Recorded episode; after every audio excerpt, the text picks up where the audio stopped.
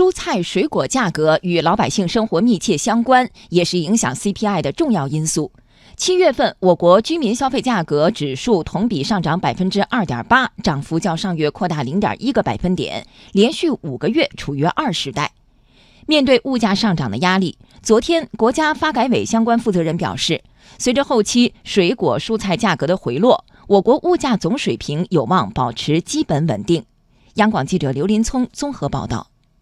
蔬菜方面，随着蔬菜大量上市，价格明显回落，预计后期价格将继续回落，并保持季节性波动。水果方面，进入七月份，由于时令水果大量集中上市，市场供应充足，水果价格整体出现了回落，而且回落幅度还比较大。八月上旬，苹果、橙子、梨、西瓜和香蕉五种水果平均零售价格为每斤六元，与七月上旬相比下跌百分之六点七。其中，苹果价格开始回落，西瓜、梨价格降幅较大。国家发改委价格司司长岳修虎说。影响我国物价的主要是结构性因素。随着水果蔬菜的价格回落，夏粮丰收，农产品稳产增产，工业品供应充足，我国物价总水平有望继续保持基本平稳运行态势。猪肉价格也一直是老百姓关心的话题。近一段时间来，猪肉价格出现一定程度的上涨，主要是因为去年八月份以来发生非洲猪瘟疫情，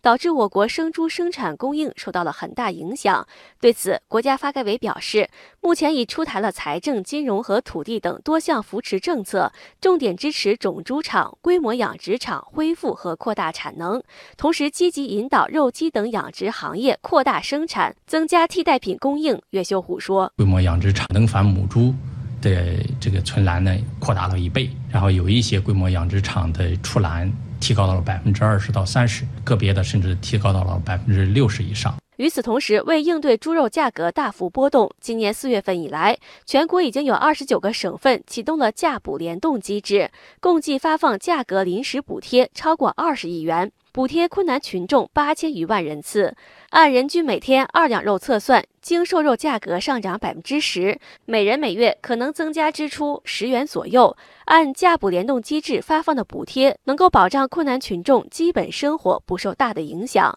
岳修虎表示，如果今后物价涨幅继续扩大，补贴标准还将相应提高。建立了一定规模的猪肉储备。可以有条件、有能力保障呢，在重要节假日和消费高峰期居民的猪肉消费。另外一个方面呢，也进行了专项部署，加强市场的监管，打击囤积聚齐、串通涨价等不法行为。